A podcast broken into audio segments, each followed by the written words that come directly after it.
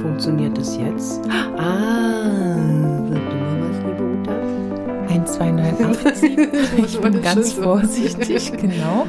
Sonst hörst du mich nachher ganz laut. Aber ich höre dich ja jetzt leider nicht. Sag jetzt noch mal was bitte. Sag mir, wo die Blumen stehen. Es ist Herbst draußen, da La, la, la, ist keine Blume mehr. Okay, Nur die reicht schon. Herbstabstand. Ja, hallo liebe Uta. Hallo, liebe Jana. Äh, Willkommen zur großen Premiere. Voraussichtlich, wenn es wirklich veröffentlicht wird. Ich bin schon ganz gespannt, wie wir uns heute schlagen. Du bist die erste Gästin für meinen Podcast Heul doch. Gespräche, die unter die Haut gehen. Und natürlich äh, habe ich dich bewusst dafür ausgesucht. Ähm, ja, weil wir uns natürlich auch verbunden sind, äh, wir uns sehr gut kennen. Ähm, ich dir vertraue und ich denke, für einen Startschuss ist das schon mal eine gute Voraussetzung und weil ich auch finde, du hast eine unglaublich interessante Geschichte, Lebensgeschichte oder Lebensgeschichten und ähm, ja, die Idee ist halt, dass äh, ich heute dir eine Frage stelle, die sich auch auf einen äh, bestimmten Satz bezieht, den du mir mal äh, gesagt hast. Aber bevor das passiert, würde ich gern, äh, dass du dich vielleicht kurz vorstellst oder wir im Gespräch äh, nochmal vielleicht auch unsere ähm, Verbindung ein bisschen erläutern und du gern was von dir erzählst. Ja, vielleicht was vielleicht ganz wichtig wäre. Ähm, ich bin nie aus Berlin wirklich rausgekommen. also ähm, ja, ich lebe jetzt seit 53 Jahren hier in Berlin und ich lebe hier wirklich gerne, weil Berlin einfach so bunt ist. Und ähm, ich bin im Ostteil groß geworden, in Hohenschönhausen. In Alt-Hohenschönhausen, direkt am Wald. Also schon fast ein bisschen dörflich. Genau, ich habe nach der Wende relativ gleich in Westberlin angefangen zu studieren und war dann nach dem Studium mal für ein Vierteljahr in Wien. Ähm, und als meine Kinder noch klein waren, habe ich auch zweimal einen kleinen Ausflug oder einen kleinen längeren Ausflug nach Frankreich gemacht. Aber ansonsten bin ich eigentlich nie aus Berlin wirklich rausgekommen. Ich habe in verschiedensten Ecken von Berlin gewohnt und auch in verschiedenen, schon ganz vielen Ecken von Berlin gearbeitet. Ähm, ja, ich liebe einfach diese Stadt, weil sie so bunt und so vielseitig ist. Und ich kann mich noch ganz genau an unsere erste Begegnung erinnern. Also wenn es die erste, also die erste bei mir bewusst gespeicherte Begegnung, das war 2006. Ähm, damals habe ich angefangen bei der Diakonie zu arbeiten und ich kam den Tag ins Büro und da lagst du im Büro mit deinem, mit deinem damals Baby, ist ja jetzt schon eine junge Frau, und hast sie gerade gestillt. Das war meine erste Begegnung, an die ich mich erinnern kann. Sehr eindrücklich auf jeden Fall. Auf jeden Fall, oh, das kann ich mir vorstellen. Ja, ähm, ich hatte damals mit meinem Mann gewechselt, weil ich war bei den ersten beiden Kindern längere Zeit zu Hause und äh, bei unserer jüngsten Tochter, da bin ich dann ja relativ bald, fast drei Monaten, dann auch wieder arbeiten gegangen und mein Mann ist zu Hause geblieben und äh, unsere Tochter wollte partout nicht die, die Flasche nehmen und somit kam mein Mann jeden Tag ähm, in den fünften Stock in die Schönhauser, um mir ja unsere Tochter zu bringen, dass ich sie stillen kann. Das war aber auch immer ein schöner, ein schöner Break in diesem Arbeitsalltag. Ja, ja, stimmt. Ja, und seitdem, ne, du warst dann meine Chefin quasi oder meine Vorgesetzte. Wir haben zusammen im Team das gearbeitet. klingt. Ja, heute klingt's fremd, ne? Weil das, äh, du hast dann, ich weiß nicht, irgendwann 2011, wann hast du oder aufgehört bei der Diakonie? Hm, Oh Gott, nee, früher schon. 2009, genau. Also da habe ich mich entschieden, dann eine Ausbildung zur Supervisorin und zum Coach zu machen.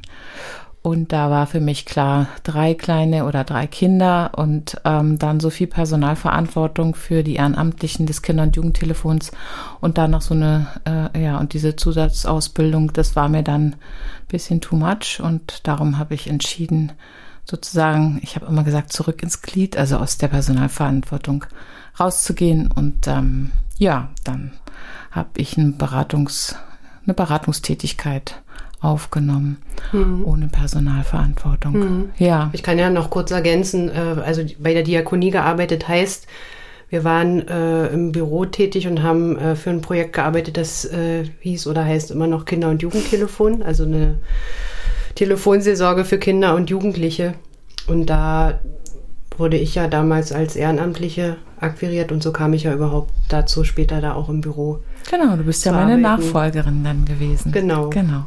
Wir haben ja in der Zeit noch das Elterntelefon installiert und die E-Mail-Beratung und ähm, du und noch eine andere Kollegin, ihr habt dann sozusagen meine Nachfolge angetreten. Mhm. Genau. Und somit bin ich dann woanders hingegangen. Aber unsere Freundschaft ist geblieben. Darüber freue ja. ich mich total, ja. Ja, ich freue mich auch sehr darüber. Genau. Und ähm, du hattest es vorhin in deinem äh, Statement sozusagen, in deiner Selbstvorstellung schon angesprochen. Im Westen hast du studiert. Und äh, ich kann mich erinnern, vor einiger Zeit hast du mir mal so, ich weiß gar nicht, was genau das Thema war oder wie wir darauf kamen, erzählt, dass du im Osten nicht studieren durftest. Ähm, naja, es war so. Ich hatte mich, ähm, nicht jeder konnte Abitur machen. Da brauchtest du schon sozusagen auch einen gewichtigen Grund. Ähm, zumal, sag ich mal, äh, ich äh, ich bin ja katholisch in Ostberlin sozialisiert, also in der Diaspora. Und ähm, es war schon lieber gesehen worden, wenn du sozusagen systemtreu warst. Also ich kenne einige, die Medizin studieren wollten, die dann Kandidaten der SED und Kandidatinnen der SED werden sollten, damit sie studieren konnten. Oder die Jungs mussten sich verpflichten, drei Jahre zur Fahne zu gehen, Unteroffizier zu werden, damit sie studieren konnten. Ich hatte mich, ähm, ja, äh, ähm, ich kann es ja nochmal das Jahr sagen. Und wie hieß damals das Abi im Osten? Das hieß doch irgendwie. Erweiterte Oberschule, ah, EOS, ja. genau. Mhm. Und ähm, ich habe in Weißensee mein Abitur gemacht. Und ähm, also ich bin zum Abitur zugelassen worden ähm, ich glaube 86 bis 88, ich habe also 88 mein, mein Abi gemacht und es war mit dem Berufswunsch, dass ich wollte Lehrerin werden für deutsche Musik. Hatte auch schon in Potsdam, so gab es so eine Phoniatrik-Untersuchung, also dass man sozusagen mhm. gut äh, ähm, hören, Töne hören und so kann und ähm, hatte er auch eine, eine richtige Musikschulausbildung, erst Geige, dann Bratsche mit Theorie und Orchester. Ähm, das hat wirklich mein Leben auch sehr geprägt und war damals für mich auch hm, ein guter, ein guter Ort, sage ich mal. Also vor allen Dingen die Orchesterzeit. Ähm, ja, und ich bin aber dann auch so ein Stück weit, äh, ja, von der, ähm, weiß gar nicht, ob das eine Lehrerin war, aber die auch zu mir gesagt hat, ja, ich soll mir das schon noch mal überlegen mit meinem Lehrerinnenwunsch ähm, aufgrund halt meiner katholischen Sozialisa Sozialisation, ähm, wenn ich jetzt Lehrerin werde, dass mir dann nicht irgendwann vorgeworfen wird, ob ich die Kinder nicht negativ beeinflusse, weil ich ja katholisch sozialisiert war. Mhm. Und ähm, das hat mich ein Stück weit verunsichert und ich ja war dann so okay, wie das ähm, ja, also habe mich dann entschieden, okay, dann mache ich das halt nicht. Mhm. Und dann war aber die große Frage, was äh, werde ich dann dann? Und ähm, wir, ähm, darf ich nachfragen? Mhm. Also hast du das auch mit jemandem besprochen, mit deinen Eltern vielleicht oder? Na, mit der mit der dieser Person habe ich das Aha. besprochen und die hatte für mich schon, also ich habe war für mich schon eine Autorität und ich habe das äh, mir schon auch sehr zu Herzen genommen und äh, mhm. Ähm, ich war, ja, es hat mich auf alle Fälle verunsichert und auch durchaus, äh, ja, in, in, Zweifel gebracht, ob das dann so der richtige, der richtige Weg für mich halt ist. Und ähm, wenn ich, wenn ich, also ich weiß noch, dass ich gar, gar früher sozusagen, ich wollte eigentlich Maskenbildnerin werden und das äh, fanden meine Eltern aber nicht so toll. Und ähm, Wie bist du denn darauf gekommen? Ach, das war einfach so.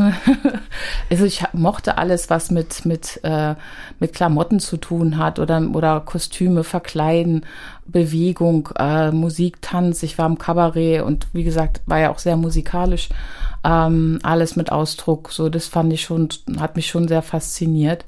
Ähm, und da war einfach mal so eine so eine Idee. Aber ja, das habe ich dann auch nicht weiter äh, verfolgt. Und dann habe ich erstmal Abitur gemacht. Ähm, Darf ich kurz nochmal nachfragen? Mhm. Aber von Maskenbildnerin zu Deutschlehrerin und Musiklehrer, äh, okay, Musik in Ordnung, aber mhm. äh, ist ja schon sehr weiter, also weite Spanne. Mm, naja, Deutsch schon, also Literatur. Also ich habe ganz mhm. viel auch gelesen. Ich war auch zu Rezitatorenwettstreits.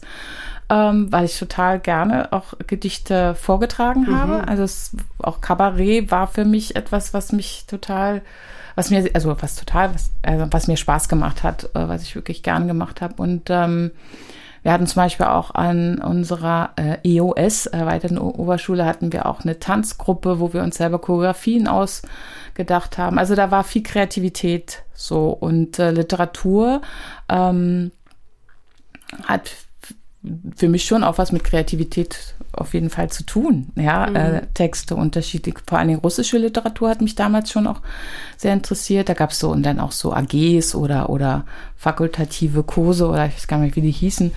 Ähm, ja, und von daher äh, hat mich äh, das Thema Deutsch in dem Maße schon interessiert, dass ich einfach Literatur ähm, generell sehr interessant fand, oder es eigentlich sehr geliebt habe. Ich habe das verschlungen und andere Welten einzutauchen oder halt ähm, die Welt in, in Gedichten wiederzufinden. So, also diese feinsinnigen Nuancen ähm, haben mir schon äh, ja, mir Freude gemacht oder mhm. manchmal habe ich dann selber auch mal angefangen, irgendwie Gedichte zu schreiben. Also einfach so für mich, so ein mhm. Tagebuch, ne? Mhm. Und das war so, ich, also ich hatte mich nicht, hätte mich nicht getraut, jetzt zu sagen, ich will Schauspielerin werden. Das hm, passt auch nicht so ganz, sondern es war schon eher, äh, man könnte sagen, eher das Theoretische so dahinter. Von daher finde ich Deutsch jetzt gar nicht so im Sinne von äh, wie Rechtschreibung und Grammatik mhm.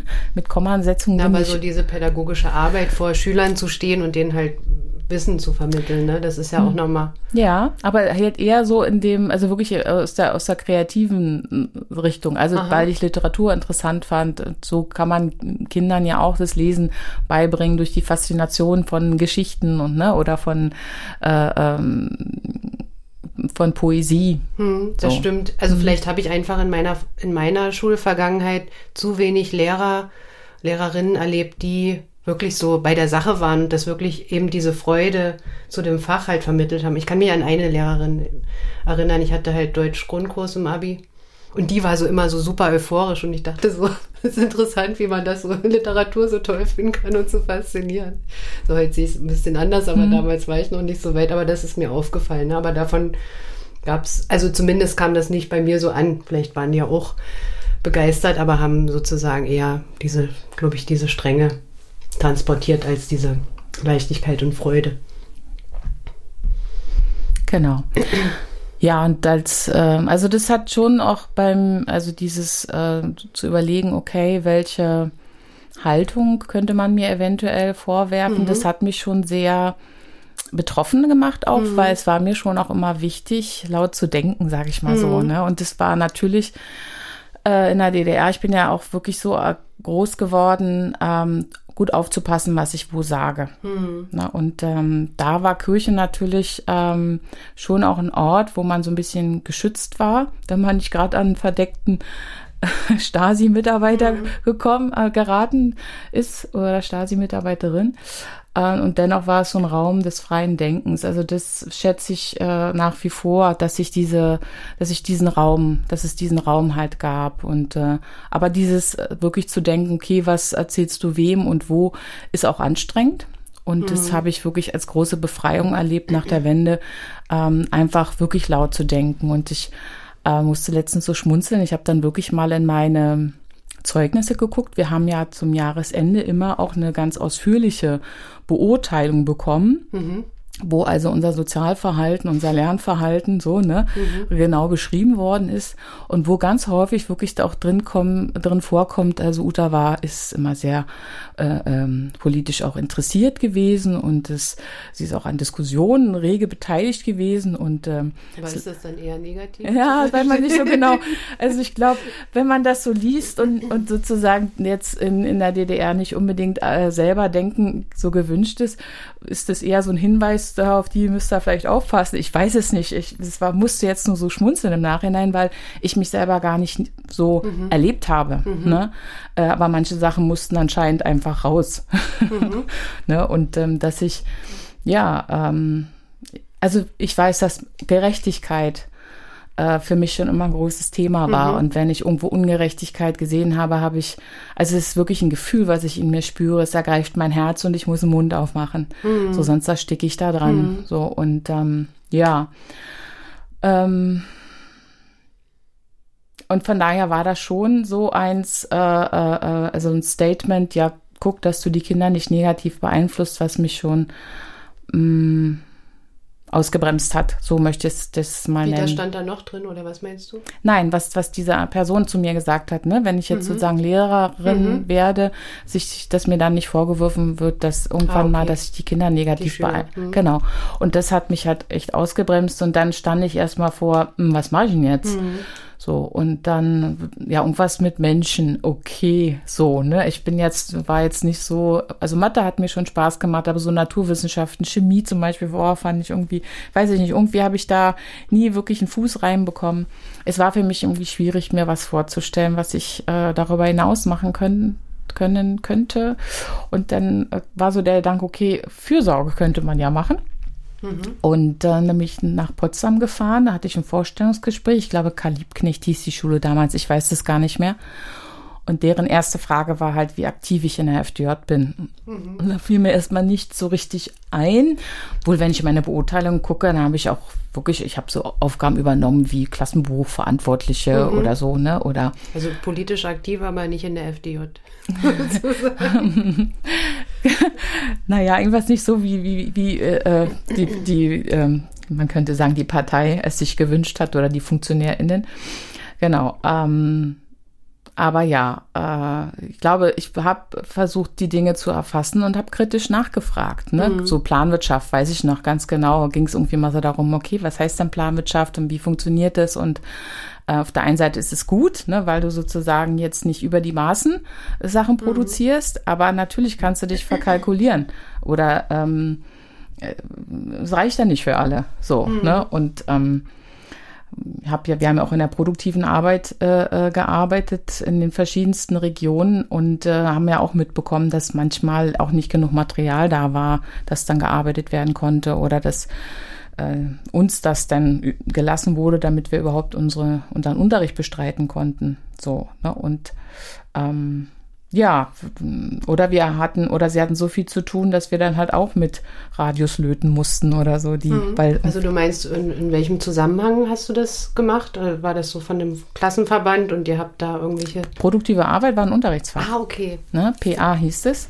Da musste man also früh um sechs sozusagen in den Betrieb und ähm, dann gab es noch Theorie, ESP, Einführung in die sozialistische Produktion.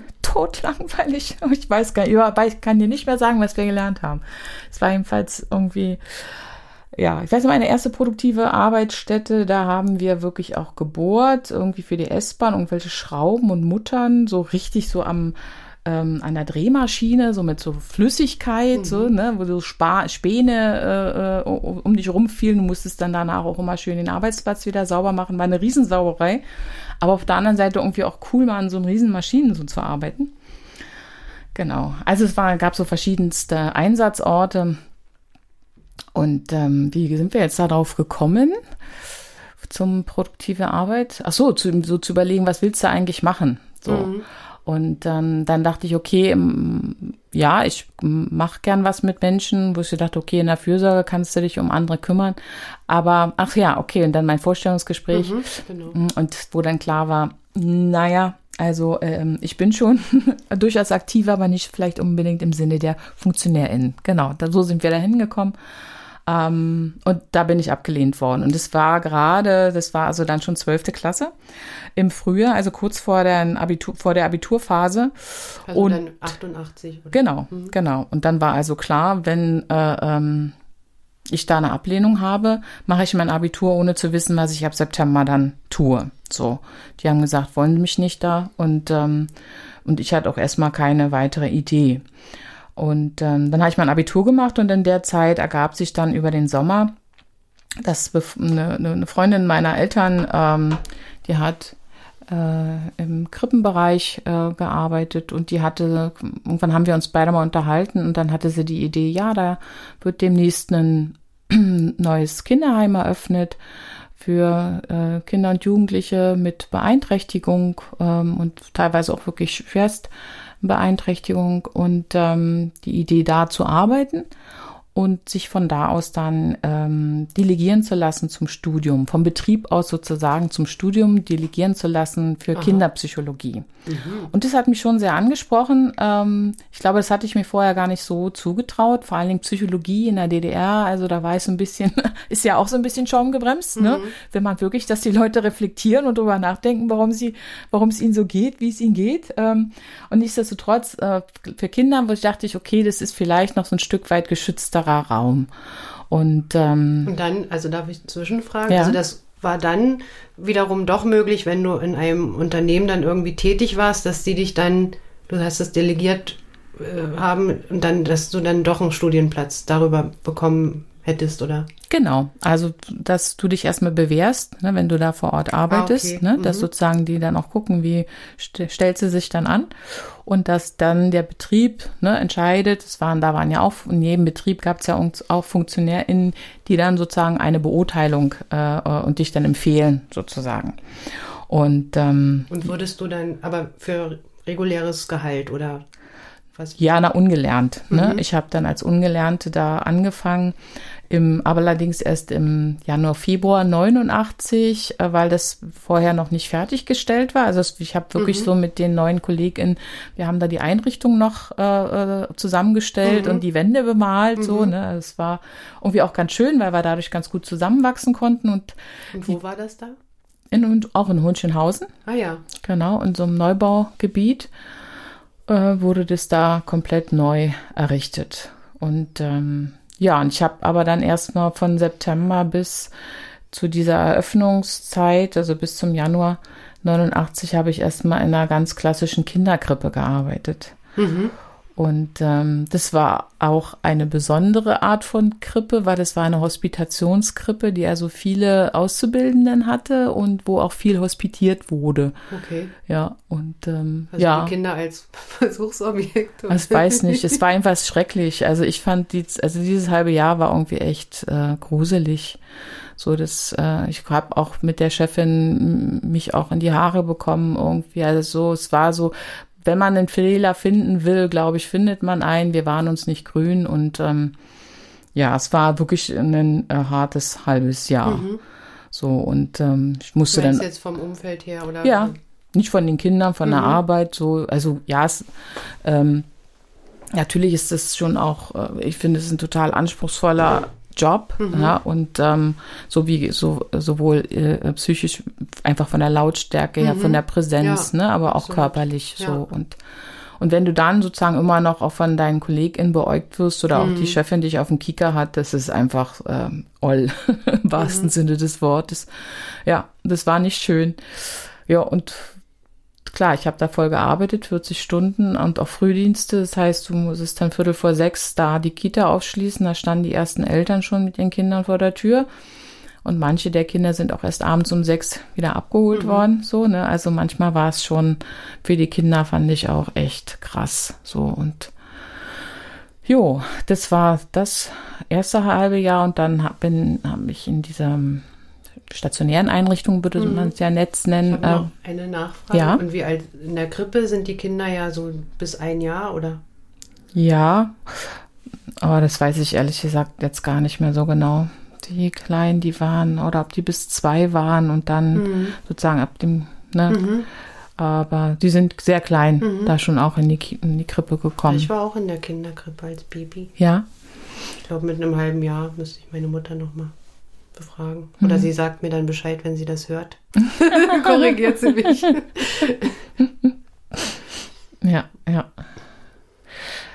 Ja, von daher, also ähm, wie die Staffelung damals war, das äh, habe ich jetzt nicht mehr auf dem Schirm. Das ist jetzt wirklich schon eine Weile her. Hm. Ja. Naja, und dann habe ich, ähm, dann habe ich da in dieser stationären Einrichtung angefangen und dann hat allerdings die Wende dieser Delegation durch den Betrieb einfach einen Strich durch die Rechnung Aha. gemacht. So. Wie lange hast du da gearbeitet in dem Heim? Jetzt Anfang, Anfang 89, mhm. oder? Na, ein gutes Jahr, mm, weil ich nämlich im April 89 nee, im April 90, Entschuldigung, im April 90, also gleich nach der Wende, habe ich an der TU angefangen, Erziehungswissenschaften zu studieren. Ah, okay. Mhm. Also ich habe am 9. November ähm, mit meinem damaligen Freund sind wir wirklich in der Nacht auch nach, nach West-Berlin. Es war wirklich tolles Erlebnis, tolle Nacht. Und ähm, am Morgen haben wir jemanden kennengelernt, einen Mann, der hat uns da irgendwie äh, ähm, am Zeitungskiosk stehen sehen, wie wir uns da früh morgens um sechs oder um sieben da so eine Zeitung noch gekauft haben, weil wir die Nacht ja durchgemacht haben, weil wir haben Leute getroffen auf dem Kudamm und waren dann die ganze Nacht unterwegs und ähm, der hat uns angesprochen und hat gefragt, ob wir aus dem Ost, aus Ostberlin mhm. kommen und ja, und dann hat er uns zum Frühstück eingeladen und der stellte sich dann vor, dass er Psychologe ist und so und der hat mich so ein bisschen, ähm, ja, unterstützt, da sozusagen mein, dass ich relativ schnell mein Abitur da anerkennen ah, lassen konnte. So genau. eine zufällige Begegnung und dann noch am 9. November. Absolut. Wow. Ja, ja. genau. Und so bin ich halt. Ja, dann mehr, mehrfach richtungsweisend sozusagen. Absolut, absolut, in alle Richtungen. Und das, also für mich war das ein totaler, totales Geschenk, ähm, da auch so wirklich eine Unterstützung zu haben, weil es schon sehr verunsichert war. Und das habe ich dann auch gemerkt, als ich im April an der TU angefangen habe zu studieren, an der Franklinstraße. Ähm, die haben da ihre Professoren geduzt, die haben da gestreikt und ähm, man musste sich ja selber organisieren mhm. und so, ne? Und das, also ich, ja, das war schon ganz schön, äh, ähm, also sehr viel neu und auch teilweise auch überfordernd, so diese ganzen neuen Eindrücke, mhm. ähm, dass ich dann ja, dazu kam auch noch, das muss ich schon sagen, mir ging das am Anfang auch so, dass ich so ein Stück weit, ähm, ja, es war ja schon so ein Stück weit, jetzt kommen die Ossis oder wie auch immer. Und mhm. ähm, kann jetzt nicht sagen, dass ich eine Diskriminierung in der Form erfahren habe, aber trotzdem, man hört es ja jetzt vielleicht auch, habe ich ja schon eine ziemliche Berliner Kodderschnauze oder kann eigentlich ganz gut im Berliner Dialekt äh, ähm, abtauchen. Und äh, an Westberlin an der Uni, die sprachen alle Hochdeutsch mit vielen Fremdwörtern. Und ich hatte ständig so das Gefühl, ich habe so einen Ossi-Stempel auf der Stirn. So, ne, weil natürlich, immer so wie BZ heute auch ist, ne, gibt's ja dann noch die Ossis, sich zweimal Begrüßungsgeld abgeholt und dann entsteht ja so ein Fremdschämen, ne, wo du denkst, nee, ich war es nicht, aber es weiß ja keiner, ne, so. Was, du hast ja kein Begrüßungsgeld. Doch, aber nicht zweimal. Ach so, ne? diese. Ne, aber, Schindluder dann was da getrieben werden kann. Genau, genau. Aber, mal, aber äh, so das Fremdschämen kenne ich halt auch gut, ne? Wenn mhm. dann so mhm. eine Schlagzeile in der, in der BZ steht, dann denkst du auch, ja, aber ich war es nicht, aber es ist scheiße, ja. naja, und hat, es hat ein bisschen gedauert, bis sozusagen dieser Stempel von der Stirn sozusagen mhm. äh, sich aufgelöst hat. Und äh, ein wichtiger Punkt war vor allen Dingen, ich habe relativ schnell angefangen ähm, zu arbeiten. Und zwar, also ich hatte meine alte Arbeitsstelle in, in Hohenschönhausen aufgegeben, weil ich dachte, okay, ich bin jetzt Vollstudentin, ich studiere jetzt so, und wie ich das sozusagen auch so ein Stück weit ähm, ich sag mal so, wenn du aus der Diktatur kommst, ist ja alles geregelt, ne? Hm. So, und da hatte ich jetzt auch nicht die Vorstellung, dass ich irgendwie noch viel Freizeit habe. Hm. Aber das Studium gestaltete sich so, dass es durchaus auch Tage gab, wo ich halt nur eine Vorlesung hatte oder so, ne? Oder wo auch mal ein Tag nichts war. Hm. Und dann ähm, habe ich schon gemerkt, es ist schon ganz gut, auch noch ein bisschen nebenbei zu verdienen. Und äh, da gab sich die Möglichkeit im Grunewald, da gab es ein DRK-Krankenhaus, äh, Psychiatrie-Krankenhaus. Mhm. Und da konnte ich als Studentin halt ähm, relativ unkompliziert arbeiten und habe sozusagen da einen Job angenommen. Und das muss ich sagen, das war für mich total super, einfach integrationsmäßig, weil in dem Moment, wenn du gemeinsam dann Menschen pflegst oder versorgst, also einfach gemeinsam arbeitest, mhm. ähm, lösen sich alle Vorurteile. So, dann kommst mhm. du ins Gespräch, machst zusammen Mittagspause oder mhm. ne, bist am Patienten oder an der Patientin und äh, das war total super. Und ich hatte natürlich dann mein eigenes Geld. Und, ähm, das ist ja heute wieder ein aktuelles Thema, fällt mir total, auf. Ne? Absolut. So wie Integration ja. funktioniert. So kann. funktioniert Integration. Und vor allen Dingen auch die ganzen Vorurteile, ne? typisch Ossi, typisch Wessi. Mhm. Und wo relativ schnell irgendwie dann auch klar war, also Idiot ist Idiot, egal ob Osten oder Westen. Naja, so. Hm. Und ähm, wenn die Chemie stimmt, ist es äh, relativ äh, Bockwurst, äh, von welcher Seite man halt da so kommt. Und das das fand ich für mich einen totalen Gewinn, mhm. ne, dass ich auch gut äh, in die Arbeit gekommen bin. Und dadurch, dass ich vorher schon mal gearbeitet habe oder hatte, ähm, habe ich auch nochmal anders auf das Studium geguckt, weil ich für mich relativ, wie soll ich sagen, eine gewisse Vorstellung schon hatte, was ich gerne lernen möchte. Mhm. Und Erziehungswissenschaften ist schon sehr theoretisch. So, und dann gab es irgendwie ein paar Semester äh, wie heißt das, äh, Empirie Statistik. Hm. Richtig langweiliges Zeug, so, mhm. ne, aber musste halt machen. Aber halt nur aus irgendwie drei Wochen Praktikum oder so, wo ich so mhm. dachte, äh, wie willst du denn Ahnung von der Bar, also von der Materie bekommen, wenn du so wenig in die Praxis eintauchst, mhm. so. Und so war es dann wirklich so, dass ich dann, ich habe mein Vordiplom gemacht nach vier Semestern, äh, und dann hatte ich mich aber entschieden, da wieder wegzugehen und habe dann sozusagen zu Ende äh, studiert an der katholischen Hochschule in Ostberlin. Bin sozusagen wieder back to the roots. Ah, okay.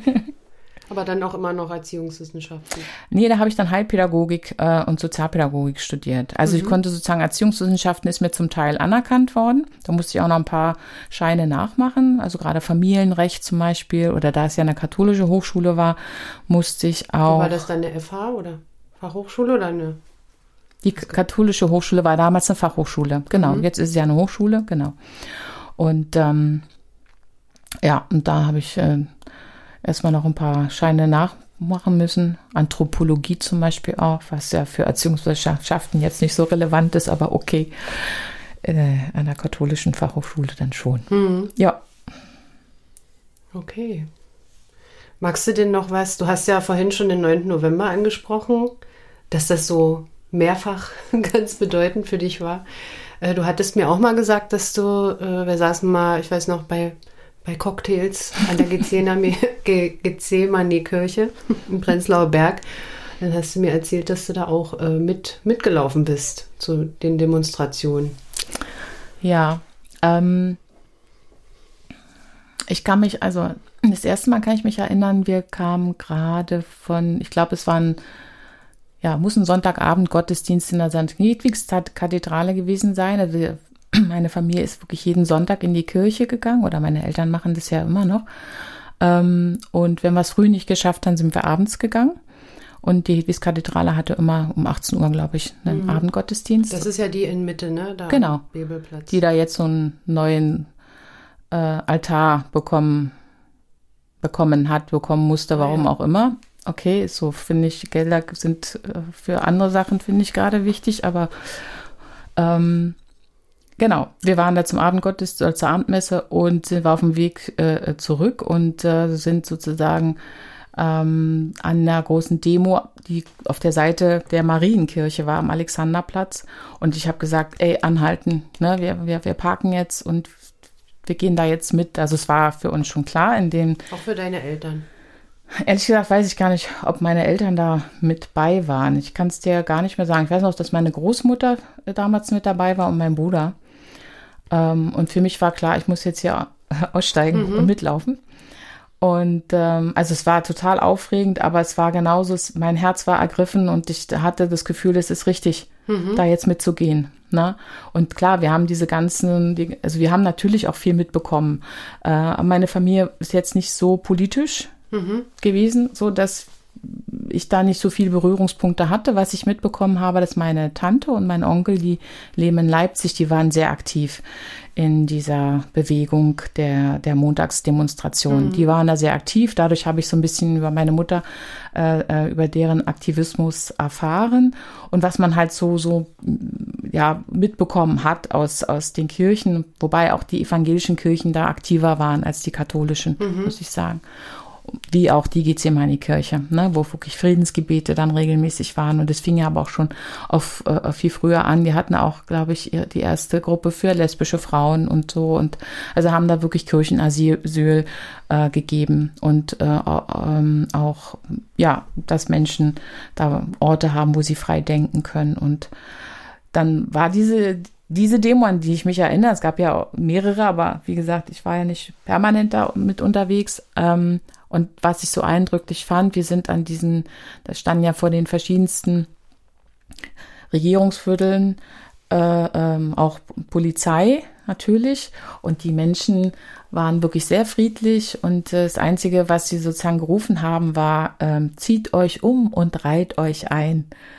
So, also das, äh, das fand ich so, das war so eine Kraft, das war unglaublich, ja. Ähm, vom Staatsratsgebäude und äh, es war wirklich dann schon eine große, eine große Masse. Die Straße war voll von Menschen. Das hatte mhm. so einen Sog, das war mhm. unglaublich. Und ich war dann auch noch mal. Es gab eine große Demo am 3. Oktober. Ich weiß es nicht mehr. Ich bin jetzt mit den Zahlen. Das, weißt du noch ungefähr, wann das war am Alexanderplatz da in der Marienkirche? Es muss im September mhm. so gewesen okay, sein. So der ne? Herbst davor. Genau. Also es ist ja eine große Ausreisewelle dann losgegangen im August, äh, September, dass viele über Ungarn weg sind. Also auch ein damaliger Freund äh, ist über, äh, ähm, über, über, die, über die ungarische Grenze dann äh, nach Westberlin äh, abgehauen, so hieß es. Also mhm. wir haben wirklich manchmal Zeiten gehabt, wo wir zu Hause gesessen haben und so überlegt haben, wer ist denn eigentlich noch da? Okay. mit, mit, wem könnte man denn heute Abend noch irgendwas machen? Ähm, genau, und auch mein Bruder mit seiner damaligen äh, äh, Freundin oder dann noch Frau ähm, die sind auch über Ungarn ähm, mhm. gen Westen. Das war, glaube ich, dann im, im, aber schon im Oktober, Mitte, Ende Oktober. Darf ähm, ich eine Nachfrage machen? Mhm. Also wenn du das jetzt so erzählst, ne, wir blicken ja jetzt zurück auf die Geschichte. Was ich mich frage, also man weiß halt am, am 9. November wurden dann die Grenzen geöffnet. Hatte man schon irgendwie eine Ahnung oder ein Gefühl, dass es so sein könnte? Oder also wenn die Leute abgehauen sind, dann wahrscheinlich ja eher nicht, oder? Also ich nicht. Ich kann ja nur für mich sprechen. Also es gibt eine ganz äh, starke Begegnung. Ähm, und ich glaube, das war die Demonstration am 3. Oktober. Aber ich will mich jetzt auf dieses Datum mhm. nicht. Aber es war eine große Demo auf dem Alexanderplatz. Und ähm, meine Eltern hatten einen bekannten Journalisten aus dem Libanon, der hat in einer libanesischen Botschaft gearbeitet und konnte somit auch nach Westberlin fahren. Den hab, ich war mit meinem Vater auf dieser Demonstration äh, und den haben wir da getroffen und der hat zu uns gesagt, na, das dauert hier nicht mehr so lange. Und ich, ich war völlig von Socken. Ich dachte, was erzählt der denn so, ne? Mhm. Und ähm, ja, also wir steckten einfach viel zu sehr so drin, mhm. so dass wir gar keinen Blick, also ich keinen Blick von außen hatte, aber der hatte das irgendwie schon erfasst oder einfach mehr Infos oder mhm. I don't know. Und ähm, es war ja auch noch so, dass am 7., 8. Oktober ja auch Menschen auch in der Gethsemane-Kirche eingesperrt worden sind. Ne, also da, ähm, ich bei, äh, an einem Tag war ich auch da, äh, ich glaube, es war am 8. Oktober, ich stand in der Greifenhagener Straße in einer, einem, einem Hauseingang, weil einfach so viele Menschen in der Gethsemane-Kirche waren, dass es, die quollen sozusagen raus, also passten gar nicht mehr alle in die Kirche rein. Da waren ja regelmäßig Andachten und da war dann schon sehr, sehr großer Zulauf von Menschen und immer viel Kerzen und so. Und dann. Ähm, also wie auch als friedlichen Protest. Einen friedlichen Protest, mhm. ja. Und dann waren wir aber auch von Polizei umzingelt, aber irgendwie ließen die uns dann irgendwie noch mal raus und dann versammelte sich die ganze Menge auf der auf Schönhauser-Allee und ähm, Menschen haben sich auf der Schönhauser-Allee auch teilweise hingesetzt und dann hast du gesehen, wie vom Alexanderplatz ähm, LKWs kamen, die hatten vorne irgendwie so, ich weiß gar nicht, wie, wie, wie, wie so Schneeschieber dran. Mhm. Ne? So was habe ich noch nie vorher gesehen. Und, und aus der Richtung aus Pankow kam Polizei mit, mit, mit, mit Schilden. Auch, auch das war etwas, was, was, was wir eigentlich nie so in der Form gesehen haben. Also die, die, die, die, die Staatsgewalt hat halt wirklich ihre ganze ähm, Stärke mhm. präsentiert und es kamen Reisewei reihenweise Rei Reisebusse an mhm. mit Stasi-Mitarbeitenden. Also die hat man dann immer schon erkannt die hatten immer so graue Mäntel oder irgendwie sowas an. Also, also wirklich. Wie es auch immer in den Filmen dargestellt. Ja, ja, es ist wirklich so. Wenn ich meinem damals, ich hatte einen sehr guten, guten Kumpel, mit dem ich wirklich die Schulzeit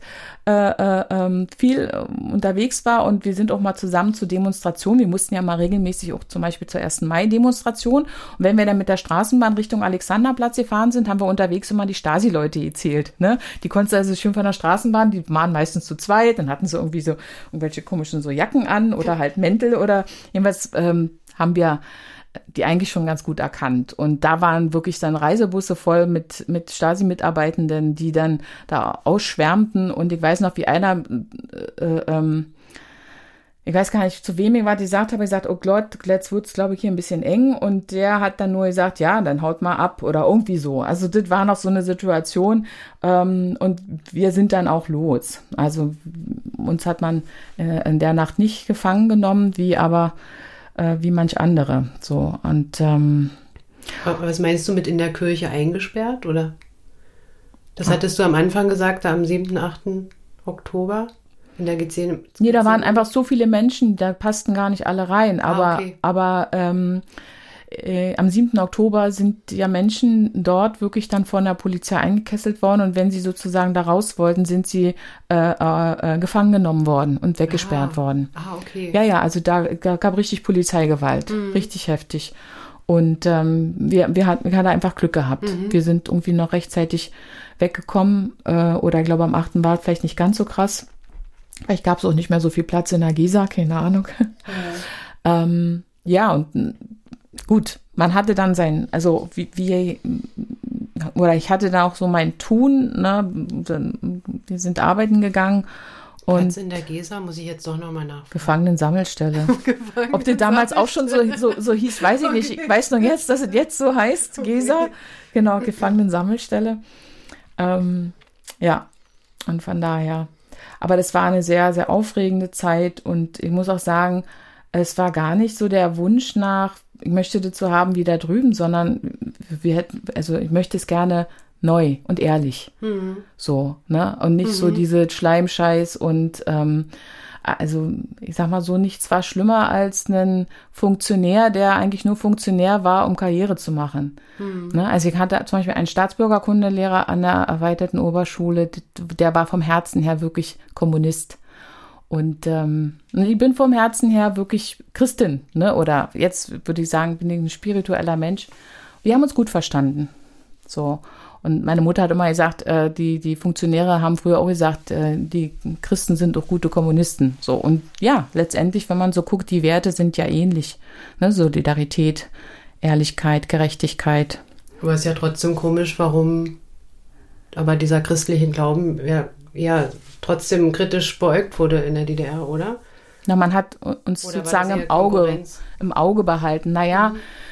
ähm, ich glaube, das ist immer die, oder das ist, glaube ich, das, was dem Sozialismus den Rücken, das Rückgrat gebrochen hat. Wobei, das ist jetzt wirklich Küchenpsychologie von mir, ähm, dass die Menschen einfach nicht ehrlich waren oder dass äh, jeder irgendwie, wie man so schön gesagt hat, mit dem Arsch an die Wand wollte. Oder wenn es eine Mangelwirtschaft gibt, bestimmte Sachen gibt es nicht. Ähm, ja, dass zu viel die Menschen im Verzicht waren. Also es gab, wie soll ich sagen, zu wenig Freude Lebensfreude mhm. und, und, und Fülle in Form von nicht wir saufen heute alle, weil es wurde leider sehr, sehr viel getrunken, ähm, sondern ich glaube, das ist die große Herausforderung an die, an die Menschheit generell. Äh, sich, sich zufrieden zu fühlen ohne äh, materiellen äh, Reichtum. Also es gibt Menschen, die das schaffen, die, die, die, die reich sind im Herzen. So, und ähm, aber ich glaube, es ist, der Weg dahin ist, ähm, der ist halt nicht so leicht. Mhm. Ne? Gut, manche sind einfach gesegnet, glaube ich, mit dieser Sicht auf die Welt. Ähm, und manche Menschen definieren sich eher über Monetäres oder über Materielles und für die passt es dann halt nicht. Ne, dann ist es halt eher wichtig, ein Auto zu haben oder ähm, kann jetzt, wenn ich jetzt versuche, mit DDR-Gedanken zu denken, dann naja, DDR, da. Na, naja, weil interessantes Bild. Ich, äh, da war es ja schon irgendwie ein Hauptgewinn, sage ich mal, wenn du in der Kaufhalle warst, wenn es gerade Ketchup gab. Ne? Mhm. Oder wenn du am, am, am ähm, Baustoffhandel vorbei bist und da gab es gerade Zement. Ich weiß noch, wie viel Zementsäcke mein Vater also dann zu Fuß nach Hause getragen hat, mhm. weil wir ja lange auch kein Auto hatten. Ne? Mhm. Oder wie halt die Wochenendeinkäufe von meiner Mutter mit dem Klapprad erledigt wurden. Also da war jetzt nicht so, wir fahren jetzt mit dem Auto mal äh, vor den Supermarkt. Ne? Also wir hatten einen kleinen Konsum um die Ecke, da konnte man auch mal einkaufen. Ähm, ich müsste meine Eltern mal fragen, wie sie die gemacht haben. Wenn dann große Partys waren, weil waren ja öfter auch mal große Partys bei mhm. meinen Eltern, wie sie die Kästen Bier da hingekriegt haben, ohne Auto. ähm, aber man könnte natürlich sagen, ja, das sind auch die kleinen Freuden des Lebens.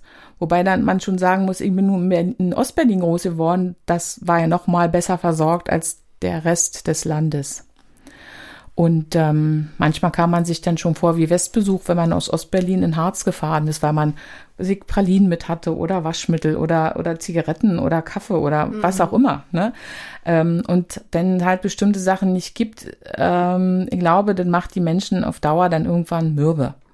So, wenn halt schon immer große Leistungen verlangt werden und man funktionieren muss und äh, einem sozusagen das glorreiche Land äh, vorgegaukelt wird, aber es gibt sozusagen im Bäcker nichts zu kaufen, mhm. äh, dann ist da eine Diskrepanz. Aber auch, wie gesagt, ist das meine Küchenpsychologie. Ich bin jetzt mhm. keine Politikwissenschaftlerin, die jetzt den, warum der Sozialismus nicht funktioniert hat, erklären kann. Aber mhm das ist das, was ich sozusagen erlebt habe, dass ähm, ja die Menschen dann grau geworden sind. Mhm. So, ne?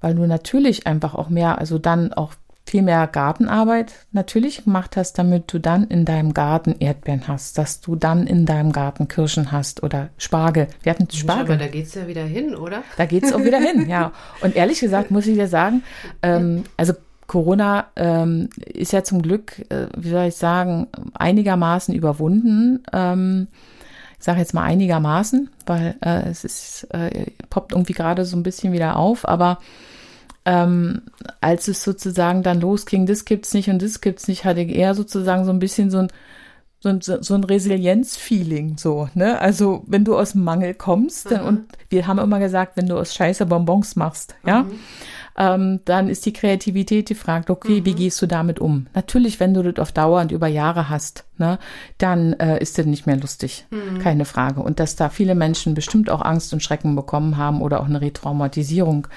gerade auch sozusagen durch äh, vielleicht äh, Reglementierung, durch die Regierung, man da vielleicht an alte Situationen wieder zurückerinnert mhm. wurde, kann ich mir gut vorstellen. Mhm.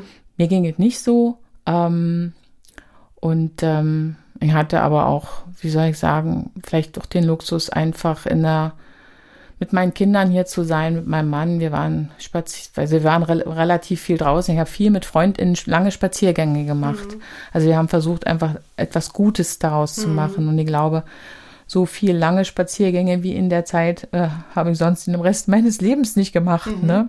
Und vermisse die teilweise auch so ein bisschen. Also dieses regelmäßige. Die wurden ja nicht abgeschafft. Ne? Die wurden nicht abgeschafft. Nee, man konnte im, draußen, im Freien unterwegs sein und reden. Nee, ich meine ja. auch, die wurden ja auch danach nicht abgeschafft. Nee, genau. Man, ne, ja, der Alltag war keine Verordnung nee, von nee. Haus. Genau, genau. Ab jetzt keine Spaziergänge mehr. Mhm. genau.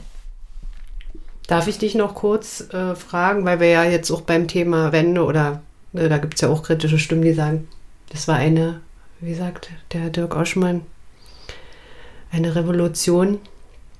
Naja, Halbwissen. du meinst der, der das Buch geschrieben hat, die, genau. der Osten ist die Erfindung des Westens?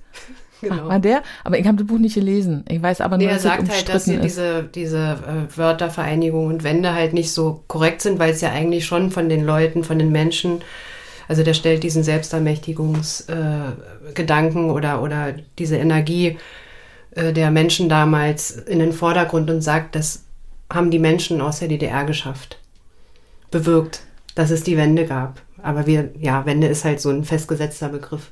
Es war eine friedliche Revolution. Genau, sowas. Ja.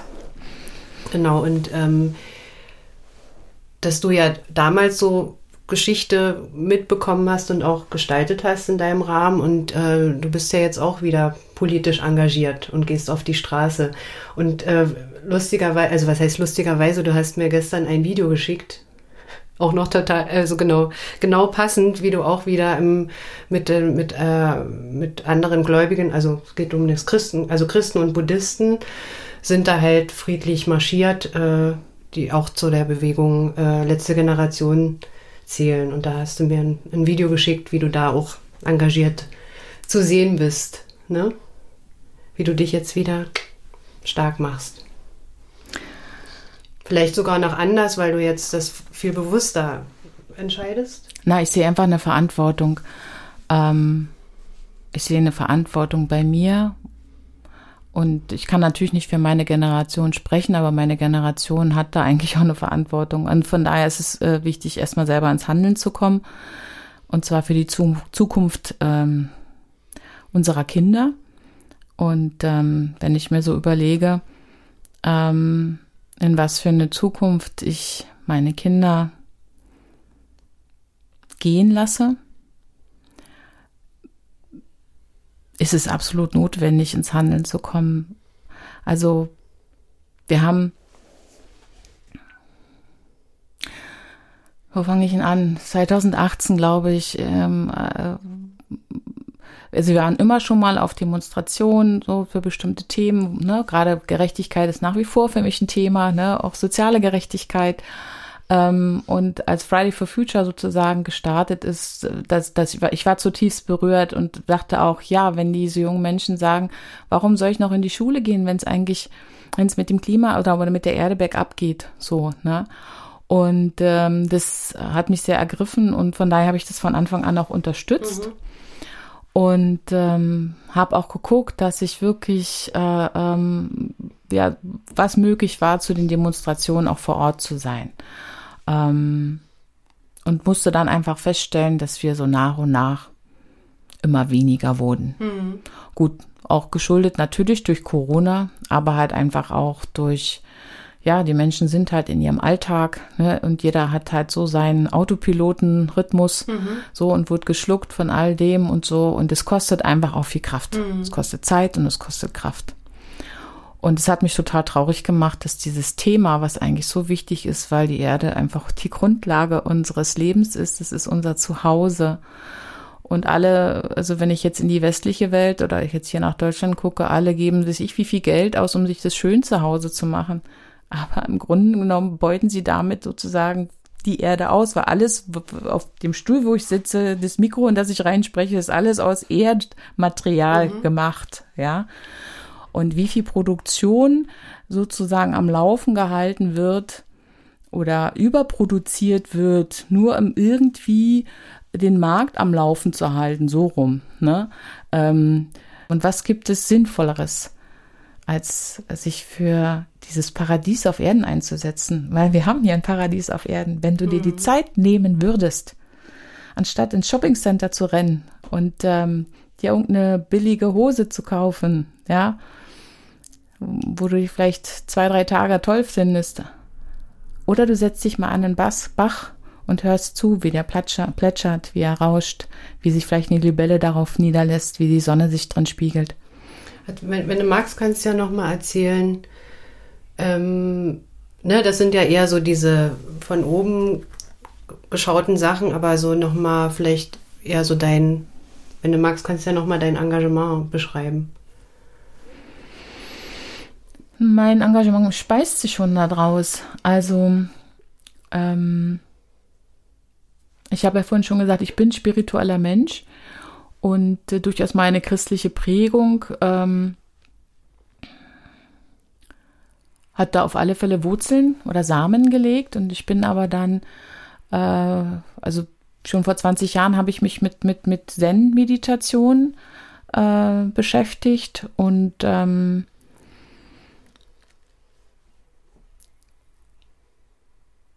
habe mich vor sieben Jahren auch entschieden, Schülerin bei einem Zen-Meister zu werden, habe also auch eine Sangha und ähm, durch die Meditationspraxis in die Sammlung zu kommen, kommst du automatisch auch in Verbindung mit dem Leben, mit der Welt. Ähm, und daraus ist auch eine Verantwortung erwachsen. Also, dass wir als Sangha uns wirklich auch genau mit diesen aktuellen politischen und äh, ökologischen Themen auseinandergesetzt haben. Wir haben ganz viel dazu gelesen, uns ganz viel dazu ausgetauscht. Wir haben uns dann an bestimmte Orte gesetzt, haben da meditiert und daraus ist eigentlich auch so ein innerer Ruf äh, deutlich geworden, dass ich mich engagieren möchte. Und zwar, dass ich nicht nur Zen oder Meditation für mich machen möchte, sondern dass ich engagierten Zen leben möchte. Das heißt, aus meiner Praxis heraus zu gucken, die Bewegung, die es aktuell gibt, auch zu unterstützen. Genau, das ist sozusagen, und das ist auch die Quelle meiner Kraft ähm, und auch mit meiner Sangha zusammen, äh, also mit den Menschen, den Schüler und Schülerinnen, die sozusagen in meiner Gemeinschaft sind, gemeinsam unterwegs zu sein, auch immer wieder im Austausch, auch mit unserem Lehrer im Austausch. Ähm, und von daher gibt es für mich nichts Sinnhafteres, als sich dafür einzusetzen. Mehr mhm. kann ich mhm. dazu gar nicht sagen. Mhm. Ja. Schön. Also von, von meinem Gefühl her war das so eine ganz stimmige Sache. Also wir können gern so langsam zum Ende kommen. Man sagt es so ein komischer Spruch. Wir kommen jetzt langsam zum Ende. Machen wir mal einen Punkt.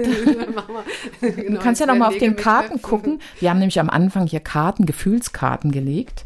Genau, das könnt ihr natürlich jetzt hier nicht sehen, aber wir sehen die noch, weil die liegen immer noch auf dem Tisch. Und ich habe am Anfang habe ich die Karte mutig gezogen. Das ist so ein kleines, was ist das ein, was ist das für ein Tier? Mal so ein Biber, äh, oder? Ein Biber, ja. Der steht jeweils auf einem 10 Meter Brett.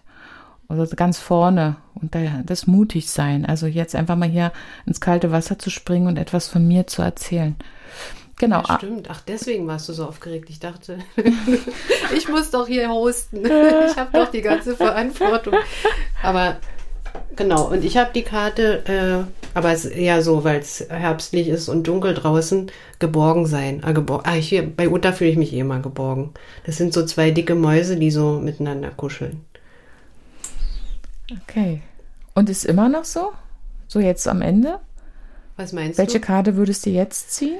Nee, ich bin in einer anderen Welt. Ich, ich kann gerade. Keine Karten die, lesen. Nee, ich bin, eigentlich bin ich ganz in Ordnung. Ne? Also es ist eher so der Punkt, wo ich so denke, ich muss es ja dann noch bearbeiten und hier mit dem Jingle und dann noch ein äh, Logo so und so weiter ne, fertig machen und dann schaffe ich das in den nächsten Tagen und dann dieser Moment, wo ich das veröffentliche und denke, das hören jetzt ganz viele Leute oder es werden Leute hören. Genau, die Anzahl sei mal in, äh, die ist noch nicht ganz, äh, das kann ich dann erst anschließend vielleicht äh, validieren.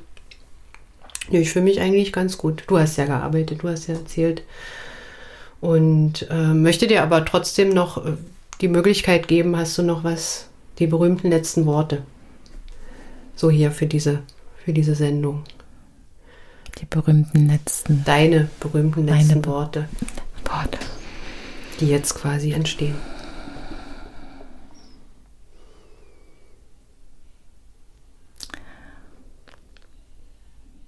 Vielleicht, dass jeder sich erlaubt, fünf Minuten am Tag mal mit sich allein zu sein und in der Natur zu sein.